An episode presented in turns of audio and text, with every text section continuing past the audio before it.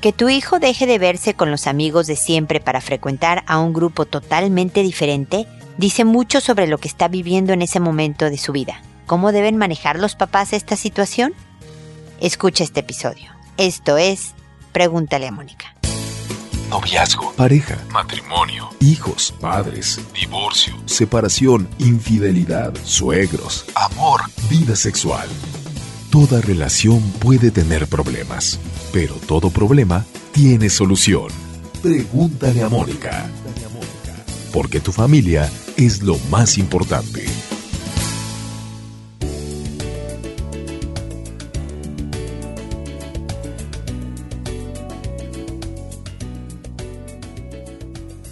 Bienvenidos amigos una vez más a Pregúntale a Mónica. Soy Mónica Bulnes de Lara, como siempre, feliz de encontrarme con ustedes en este episodio que hablamos de los amigos de nuestros hijos o tu hijo y sus amigos. Siempre les estoy diciendo que la conducta de los hijos es su lenguaje. Y no solo se refiere a que si lo ven de malas y dando portazos e impaciente o agresivo, por supuesto, todas esas conductas te dicen algo. Pero también conductas como las que titulan este episodio, cuando tu hijo cambia de grupo de amigos, cuando le da por vestirse solo de negro, cuando le da por escuchar música lúgubre, por ejemplo. No, todo esto son signos, señales de cómo está en su vida. Uno de los índices de depresión, de problemas de conducta, de una mala época en los hijos, incluso podría ser índice, y no quiero preocupar a los papás, no lleguen a conclusiones sin antes investigar bien, porque no necesariamente es el caso, pero también de adicciones es cuando un hijo cambia de grupos de amigos. Obviamente cuando el segundo grupo es un grupo que no coincide tanto con las formas y costumbres de la casa. Hay amigos de muchos colores y de muchos estilos y sabores, pero incluso los más estrafalarios, los más distintos a nosotros, cuando es una persona sana, se le nota aunque llegue tatuado con cuatro aretes, eh, eh, con rastras, pero es un hombre sano, se le nota. Lo puedes eh, detectar en la conversación, en su actitud al conocerte a ti, papá o mamá, en la seguridad que demuestra y demás, que a lo mejor tiene gustos muy distintos, por ejemplo, del vestir a los que tú vives en casa, que a lo mejor a tu hijo le diera por vestirse parecido a su cuate, no a su amigo, y tú no estás tan de acuerdo, pero en general el muchacho, el amigo, es sano, no es de lo que yo estoy hablando en este episodio. Tú sabes, papá y mamá, cuando tú has detectado un amigo que puede ser una mala influencia. Ahora, ¿cómo lo manejo? Porque obviamente empiezas a criticar a los amigos y el hijo te rechaza y se aferra más a estos amigos. Eso es una pelea muy delicada porque tienes que ser más hábil que confrontacional. Tienes que hablar más de hechos que de sentimientos o percepciones o creencias o intuiciones para que tu hijo, a pesar de que se enoje, le empiecen a quedar pensamientos de análisis. Hace poco puse en Facebook o en algo así esto de que debemos, algo que dijo Einstein, ¿no? Que la verdadera educación es enseñarle a los hijos a pensar. Bueno, de esto se trata. Entonces, más que decirle, hijo, tu, tu, tu amigo Juan no me gusta. Fíjate que yo siento que como que no está en un buen momento en su vida porque yo cuando se viste así siento que, y tú le estás hablando de lo que sientes y, y una percepción, pero si le dices, oye, a ver, tu amigo Juan quedó de estar aquí a las cuatro y no apareció en toda la tarde y no te avisó y tú estabas tristeando, como que me preocupa de cómo está viendo él tu amistad con el hijo. No, mamá, tú no entiendes. Lo que pasa es que a veces él es bien despistado. Ah, ok, pues a mí me pareció extraño que tú lo esperaste, que te habías cancelado planes para estar con Juan y pues no llegó. Ah, ok. Este, oye, hijo, el otro día fíjate que, que Juan dejó, no sé, colillas de cigarro tiradas en el suelo, ahí en la cocina, y, te encargo que te digas que era aquí en la casa, bueno, pues el cenicero, o que no se fuma dentro de la casa, o que, o que solo tiene 14 años que no debería de fumar. Es decir, le estás hablando de hechos concretos. Yo sé que mis ejemplos son pésimos, pero el punto es que puedas, en vez de criticar y qué horror y te prohíbo salir con tu amigo Juan, uses una táctica que es más sutil, pero verdaderamente más efectiva. Si no puedes vencerlos, únete, les dicen. O a los amigos hay que tener cerca, pero a los enemigos más cerca. Les estoy dando todo el repertorio. Bueno, se trata de invitar a los amigos que no te gustan, de tenerlos cerca para recabar información, para poder después pelotear ideas y conceptos con tu hijo y también analizar qué momento está viviendo, qué pérdida importante tuvo, qué problemas están presentando en la vida de tu hijo que ha decidido cambiar de grupo de amigos por uno más negativo. Tu papel, papá, mamá, es investigador y verdaderamente estratega para que con habilidad puedas hacerle ver a tu hijo los inconvenientes de un mal grupo de amigos y al mismo tiempo saber si está deprimido en problemas por algo que sucede en casa o en el colegio o algo para poder ayudarlo y que retome el camino en un momento dado.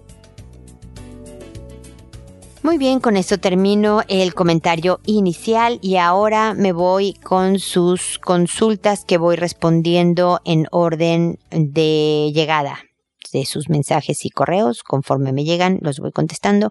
A todos les cambio el nombre de quien me escribe y de los involucrados en el correo. Invento el nombre y voy según yo por orden alfabético. Hay veces que el nombre es bonito, hay veces que tal vez no les guste su nombre, pero créanme que es para conservar la, el anonimato. Recuerden que además contesto en audio porque creo que una persona que no me escribió pero puede estar en una situación similar encuentre alguna idea útil al responderle a quien me escribió. Por eso no respondo directamente sino en audio. Y finalmente me disculpo con todos los eh, que les voy a contestar en este episodio por llegar tan tarde. Yo sé que me escribieron hace mucho tiempo, tuvimos un serio, serio problema técnico que aún tenemos detalles que solucionar, pero por lo menos ya estamos al aire nuevamente publicando episodios. Eh, pero sé todo lo que me retrasé eh, en responderles. Les pido una disculpa y espero que aunque tarde, lo que comente acá les sea de utilidad. Sara me pregunta, el pasado, no, me consulta o me escribió y dice, el pasado sábado visité a una prima. Tiene 23 años y una hija de 5 años. Ella manifestó que se le estaba saliendo de las manos porque cuando la llamaba la atención, ella le contestaba y no le respetaba. Resulta que la niña de 5 le dijo a la mamá que mi hijo de 12 le tocó la vagina. Realmente mi instinto y la educación que le doy a mi hijo es con temor a Dios.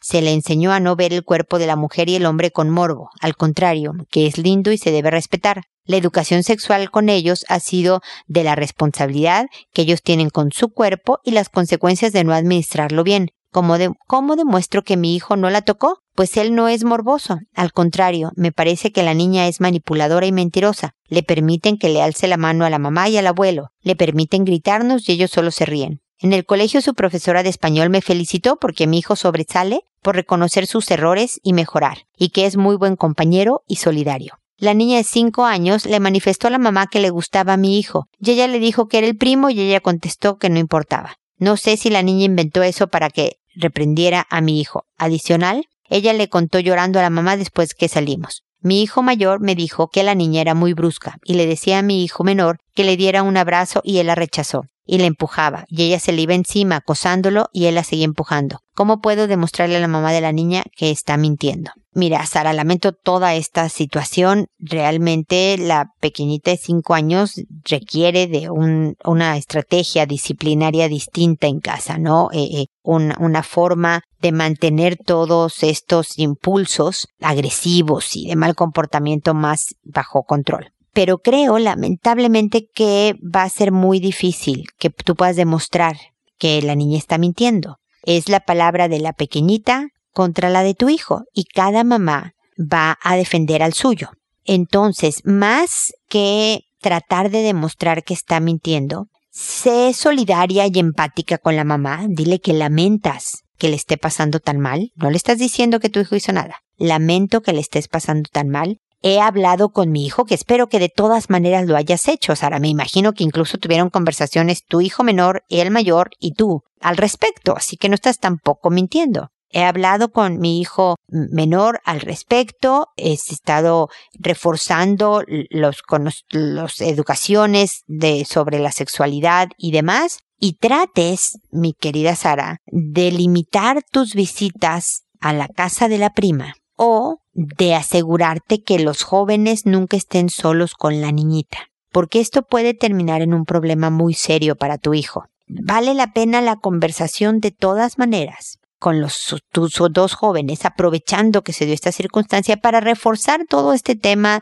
del respeto al cuerpo propio y del ajeno, de los peligros de jugar juegos arriesgados con niños y niñas porque pudieran suceder situaciones como esta que es tan terrible e incómoda, refuérzalo. La verdad es que esto nunca está de sobra, pero mantén un poco de distancia en lo que esta etapa de la pequeña pues o pasa o por lo menos cambia de objetivo para molestar. Si no puedes dejar de ver a la prima, entonces te repito, donde los jóvenes puedan estar casi casi al lado o cerca de ustedes, las mamás, como para estar monitoreando la conducta de ellos todo el tiempo. ¿Me explico? Porque demostrar no va a haber manera que lo hagas. ninguna de ustedes dos estuvo ahí. Y y el que tú te bases en la mala conducta de su hija solo va a empeorar el escenario, va a decir que lo estás diciendo para quitarle la culpa a tu hijo y esto no va a acabar bien. Entonces no tiene caso entrar en demostraciones que son imposibles, sino más bien en lo que se va a hacer de ahora en adelante. Espero que mi idea, mis comentarios te sirvan, Sara, y que sigamos en contacto y que pues no vuelvas a vivir una experiencia pues tan incómoda y desagradable como, como esta. Sobre todo el que no la vuelva a vivir sea tu, tu hijo, ¿no? Que para él debe ser una cosa muy, muy incómoda. El siguiente caso es el de Andrea que me dice, hola Mónica, me parece un gran aporte social tu podcast. Gracias por hacerlo. Mi consulta es la siguiente. Todos los miembros de la familia de mi novio son fumadores. Mi novio y yo no lo somos. Para mi pareja es muy importante que asistamos juntos a sus reuniones familiares y a mí me gusta hacerlo, pero el inconveniente es que me desagrada mucho el humo del tabaco me provoca un poco de congestión nasal, los ojos rojos y no me gusta para nada el olor que queda impregnado en mi ropa y cabello a pesar de que las reuniones sean en lugares abiertos. La primera vez que fui a una reunión familiar con mi pareja, me preguntaron si me molestaba el humo del cigarro y les dije que no. En ese momento ni siquiera me imaginaba que la cantidad de cigarros que fuman entre todos es bestial. A mi novio tampoco le agrada, pero tampoco le molesta tanto como a mí. Dice que ya ha intentado durante años persuadirlos para que dejen de fumar o que le bajen a la cantidad, pero que no le hacen caso y que de alguna manera ya es algo que él ha dejado de intentar. Entiendo que ellos tienen todo el derecho a fumar si así lo desean, pero yo también quisiera poder convivir con ellos sin tener que dañar mi salud y bienestar en el camino. ¿Cómo puedo hacer para expresar lo que siento sin limitar su libertad de fumar y a la vez podamos seguir conviviendo armónicamente? Mira, mi, querida Andrea, me estás pidiendo un imposible. ¿Cómo puedes expresar lo que sientes sin limitar su libertad de fumar? O sea, si no quieres limitar su libertad de fumar, quiere decir que pueden fumar todo lo que ellos quieran. Por lo tanto, aunque tú expresaras lo que sientes, la respuesta de ellos, de acuerdo a lo que me estás diciendo, es no hacerte caso para que su libertad de fumar no se limite, ¿ok?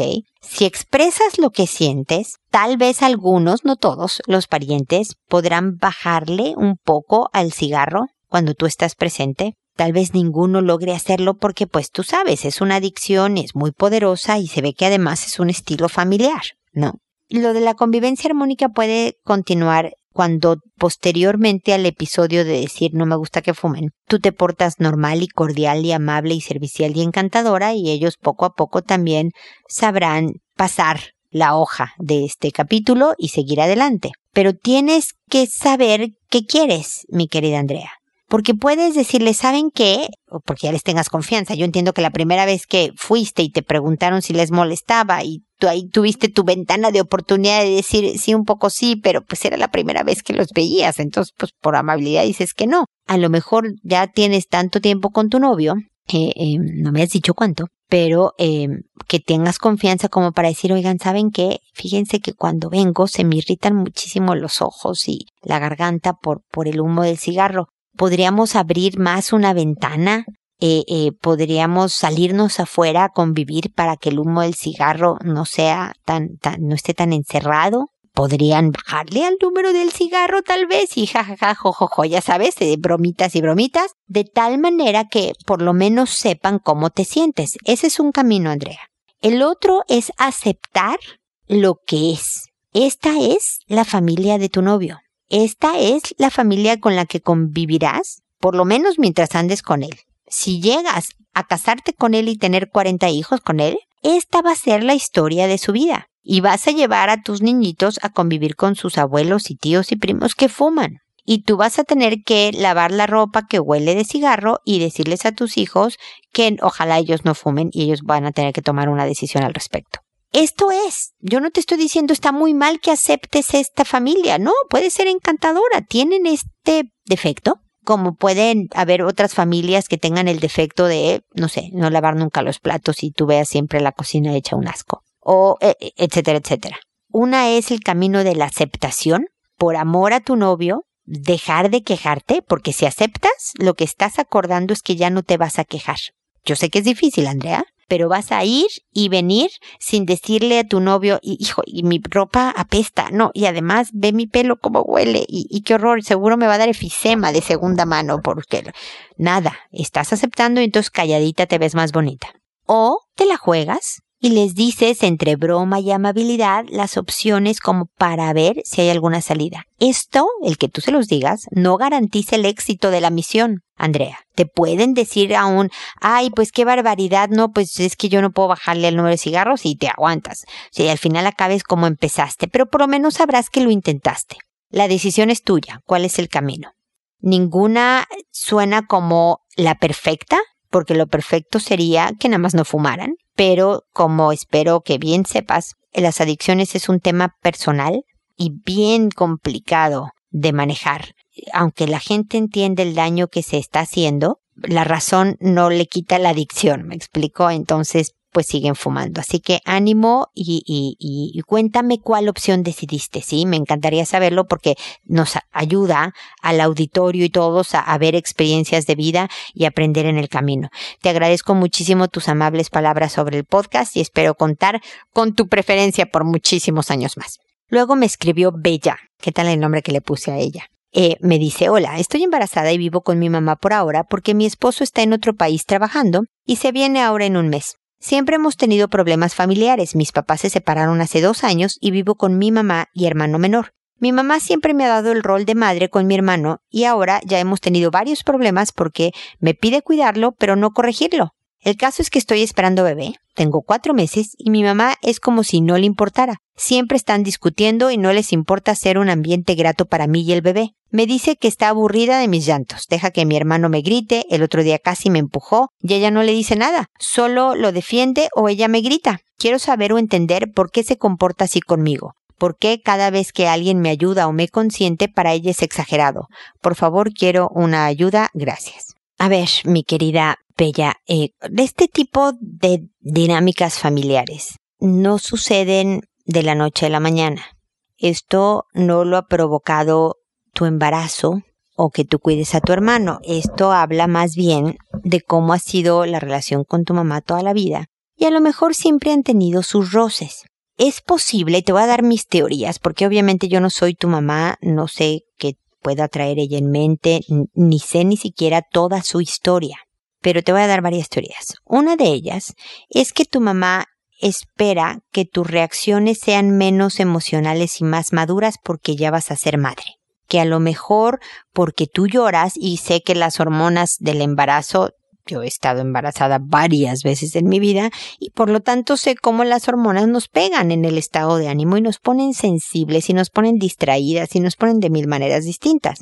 Y a lo mejor estás reaccionando producto de todo este embarazo de una manera tan emotiva que tu mamá lo interpreta como inmadurez inadecuada para una futura madre. A lo mejor, Bella, estoy sacándome de la manga esta teoría, ¿ok? No sé si es parte de su nerviosismo de verte ya como futura madre y entonces está reaccionando mal. Porque Te voy a dar un ejemplo. Yo sé de personas que cuando un ser querido se enferma, esta persona se enoja, se enoja y no la quiere ver al enfermo y no quiere estar muy cerca del enfermo y todo, y sobre todo es porque está asustado de la enfermedad del otro. Pero su reacción, enojarse y alejarse, es muy mala, me explico.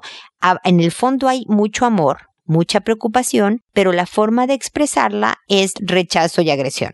No sé si con tu mamá en el fondo hay mucho amor, mucha preocupación, pero su forma de expresarla es, no, no, no, ya, tú no hagas nada, es tu hermano, dejen pasar a tu hermano, tú, ah, ah, ah, ah. ¿me explico? Lo que creo que sería muy útil, mira, tú me escribiste hace tanto tiempo que ya sé que espero estés ahora con tu marido y toda cosa en orden, tú ya no viviendo con tu mamá y la cosa se esté tranquilizando. Pero valdría la pena, aunque ya no estés viviendo con tu mamá, la conversación. Y decirle, oye mamá, quiero entender. Fíjate que cuando estuve en tu casa yo sentía que tú estabas como enojada conmigo, siempre discutiéndome, sentía que cuando alguien me ayudaba, tú sentías que no deberían de ayudarme tanto. Quiero nada más saber si, si yo lo estoy viendo bien o no y qué pensabas tú, ¿no? De tal manera que no lo sienta como un ataque de, ya ves, mamá, tú nunca me quisiste porque mira cómo me estás tratando ahora. No estás haciendo ningún drama. Estás poniendo sobre la mesa un tema que vale la pena conversar tranquilas y que si se empiezan a alterar sugiero que interrumpan, cambien de tema, hablen de la mar y sus pescaditos para retomarlo en otro momento. Pero cuando te ves como una mujer madura, capaz de entablar una conversación incluso difícil de, eh, eh, con ella para aclarar ciertos puntos, yo quiero pensar que tu mamá puede responder de esa misma manera.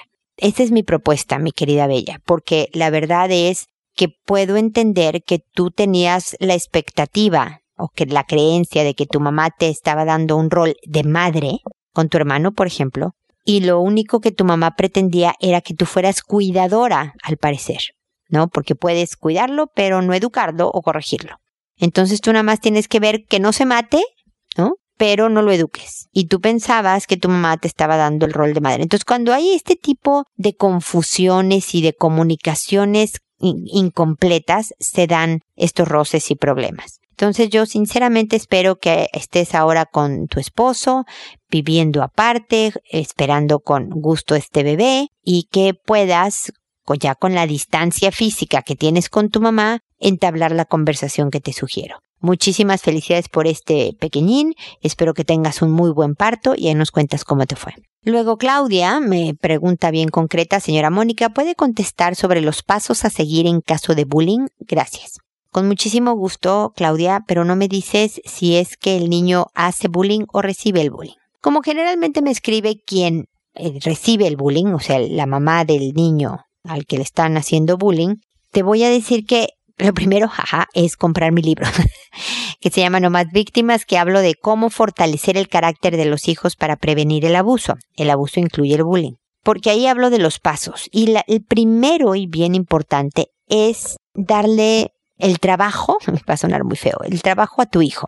¿Cómo lo vas a solucionar, hijito? es que me están molestando en el colegio. ¿Cómo se te ocurre que puedas, qué puedes hacer para mejorar esto? La conversación de cómo crees tú es bien importante, Claudia, porque el encargado de hacerse una buena vida, el encargado de manejar los problemas de su vida para tratar de solucionar los demás, es tu hijo. Los papás somos guía, apoyo, orientadores, pero si yo voy y le resuelvo el bullying a mi hijo porque le voy a dar tres patadas al niño agresivo, tu hijo no aprendió nunca a defenderse. Él va a decir yo no puedo solo, mi mamá tiene que ir a dar patadas para que esto funcione. Y eso lo debilita. Y eso lo convierte en una mayor víctima potencial, ¿me explico? Entonces es bien importante que el primer paso sea cómo piensas solucionarlo y estar monitoreando y hacer mucho lo que llamamos en psicología role playing. Role playing es,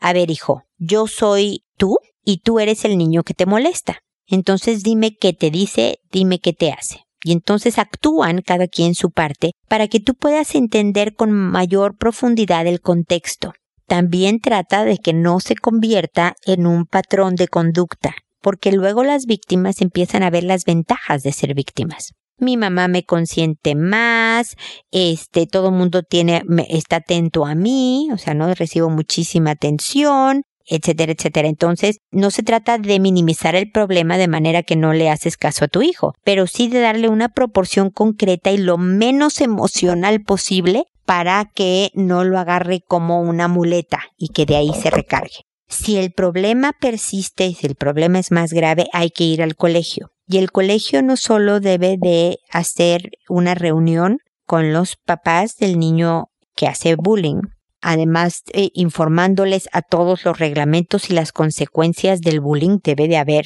enlistado. Creo que no sé de qué país seas, pero ya por ley en muchos países eh, de Latinoamérica está en los colegios un reglamento que incluye obviamente el bullying y lo que hay que hacer. Y luego estrategias de cómo lo van a manejar en el colegio. Por ejemplo, cuando hay ambientes no estructurados. El salón de clases es un ambiente estructurado y la profesora, el profesor puede estar vigilando que no haya bullying, porque estoy presente, entonces Juan, no molestes a Pedro, ¿no? Pero en ambientes no estructurados como puede ser el patio del recreo, entonces ahí el colegio debe de especificar qué medidas de precaución va a tener para vigilar que no ocurra el bullying, en general con todos los niños, pero en particular con el tuyo. Estos son los primeros pasos, querida Claudia. Espero por lo menos haberte dado una idea. Pero no, como no sé si tu hijo recibe o hace bullying, no sé la edad de tu hijo, nada, me es difícil poder llegar al caso específico tuyo. Ojalá me escribas para contarme si quieres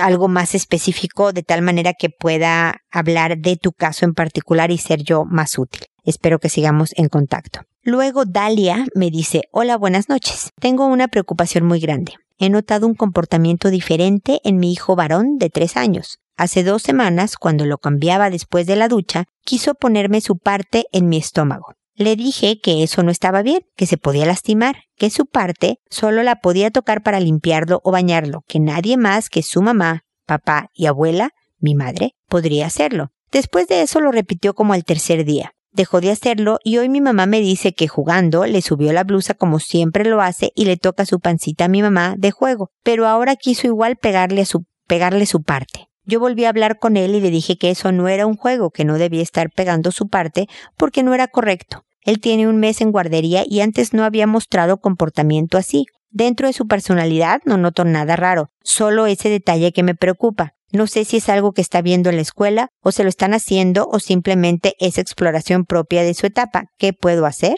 Bueno, Dalia, definitivamente mucho de todo esto es parte de una etapa normal. Eh, está explorando su cuerpo, entendiendo qué se debe hacer o no con él, viendo que se siente rico y, que, pero que lo corrigen y entonces es mejor no hacerlo y que no. Es, es parte de, de identificarse con su propio cuerpo, ¿no? Es poco, no sé si lo vio en la escuela o no, no podemos saberlo, le puedes empezar a preguntar quién te lo enseñó, pero realmente es darle más importancia al hecho, con decirle que eso no se hace, que eh, como le dices tú, ¿no? Que eh, no lo deben de tocar, no lo deben de ver, eh, que eso no es correcto y que tu mamá le, le diga lo mismo, lo va a dejar de hacer. Es, es una eh, exploración natural y que cuando entienda, ah, por ahí no van los tiros, se, se corrige y listo. Eh, mi único anotación extra sería, no sé si nada más me lo dices a mí en el correo por ser prudente, pero eh, es importante que le hables a sus partes con el nombre que tienen. En vez de decirle su parte, quiso ponerme su parte en mi estómago, no pongas tu parte en la panza de mi mamá, cosas así. Dile pene, dile cómo se llama es como brazo, como uña, como, ¿no? Dile cómo se llama porque es importante que él sepa, él sabe perfecto a qué te refieres con su parte, pero es importante que él sepa expresar, expresarse con la exactitud del tema, porque estas son tus primeras conversaciones sobre sexualidad que tienes con tu hijo, de autocuidado, de lo adecuado o no de hacer ciertas cosas y demás. Y de aquí en adelante, espero, vas a tener muchas más. Por lo tanto, es bueno que los dos se acostumbren a hablar con la exactitud que el tema requiere para que siempre se maneje con la parte directa y clara como la manejaste tú al decirle, no, no, no, nadie te toca, tú no tocas a nadie, eh, solo lo es para limpiarse o bañarse, pero nada más. Y listo, me explico, o sea, fuiste muy, muy correcta en no alterarte y manejarlo con tranquilidad, pero no te preocupes, no tiene ningún tipo de, de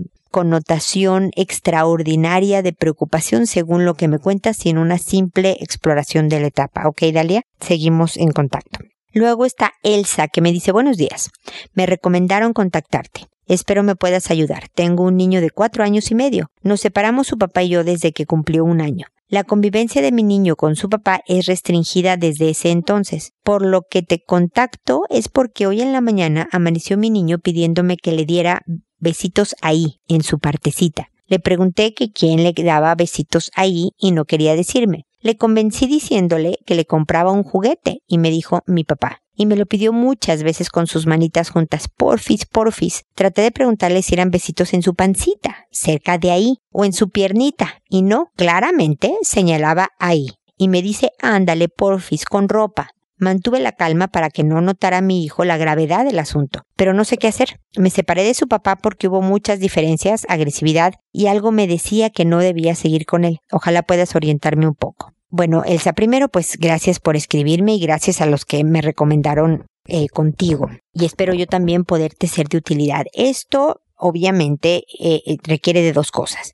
que hables con tu hijo, con cuatro años y medio puede entender perfectamente que eso no se hace. Háblate como, como le acabo de decir a Dalia, háblale a tu hijo con los términos correctos, no es ahí o en su partecita, es en su pene. Y nadie te debe dar besitos en el pene, ni tú le debes de dar besitos en el pene a nadie. No lo debes de enseñar y no te deben de enseñar las personas su pene, o los hombres, obviamente, su pene. Me explico con toda claridad. Explícale por qué es importante la intimidad y el pudor, por cómo se puede lastimar el cuerpo, pero también el corazón, las emociones, en, en otras, de otra manera. Y por eso estas partes que nos tapamos es porque nos estamos también protegiendo de, de, de solo cuando ya sea grande y vaya a ser papá eh, eh, eh, tenga una esposa, le puedes hablar, ¿no? A los 58 cuando te cases, hijito, este, le puedes decir ya grande, entonces ya puedes entregar tu corazón y entregar tu cuerpo a otra persona, pero sabiendo que lo van a tratar bien. Entonces, que si te dan besitos antes en, en, en tu pene o en tu boca siendo niño, o, estás haciendo, estás entregando tu cuerpo, estás dando tu cuerpo cuando a lo mejor esta persona no lo va a tratar bien. Entonces, no, hijito, nadie te da besos, tú no das besos, ¿no? Y mucho menos en tus genitales, en tus partes íntimas, ¿ok? Esa es una conversación clara, corta, tiene solo cuatro años y medio, no la alargues mucho, a lo mejor yo dije mucho rollo, tú acórtala. Y otra es con tu ex, con el papá de tu hijo, en donde le dices claramente lo que pasó y que bajo ninguna circunstancia puede haber otro episodio, o sea, no sabes si, que, te explique, de entrada te tiene que explicar. No es que es un juego, es que a mí de chiquito mi mamá, bueno, uno más y hay denuncia, uno más y es abuso. Entonces, o sea, realmente el que juegue así con el papá es un abuso al pequeño. Entonces te debe de ver segura y firme de decir, esto me contó mi hijo. No es que está mintiendo, bueno, pues que no vuelva a mentir por ese lado, ¿no? Te sugiero que seas bien cuidadoso de cómo juegas con él para que no piense mi hijo que están jugando a ese tipo de cosas, porque entonces va a ser la ley y no yo. Lo tengo que proteger, lo quiero tanto como tú y por lo tanto te aviso, porque esto no debe de volver a ocurrir. Y ojalá organices visitas con el papá cuando haya alguien más, tu ex suegra, algún pariente de algún tipo que no sean solo. Sé que es bien complicado, Elsa, pero debes de tener cuidado porque no es frecuente que un niñito de cuatro años y medio pida besos en sus genitales, sobre todo porque su papá se los está dando. ¿ok? Así que esto sí es de vigilar y de tener muchísimo cuidado. Ojalá no pase a mayores y que verdaderamente una tontería de tu ex sea detenida al momento y que no sea un franco caso de abuso. Especialmente estate atenta a la conducta de tu hijo por si notaras cualquier tipo de conductas ansiosas, sexualizadas o problemas de, de irritación en sus genitales y demás, ¿ok? No te quiero asustar definitivamente, pero sí quiero que estés bien atenta, ¿ok, Elsa? Espero que de todas maneras sigamos en contacto. Espero también amigos que nos volvamos a encontrar en un episodio más de Pregúntale a Mónica porque ya saben, tu familia es lo más importante. Hasta pronto.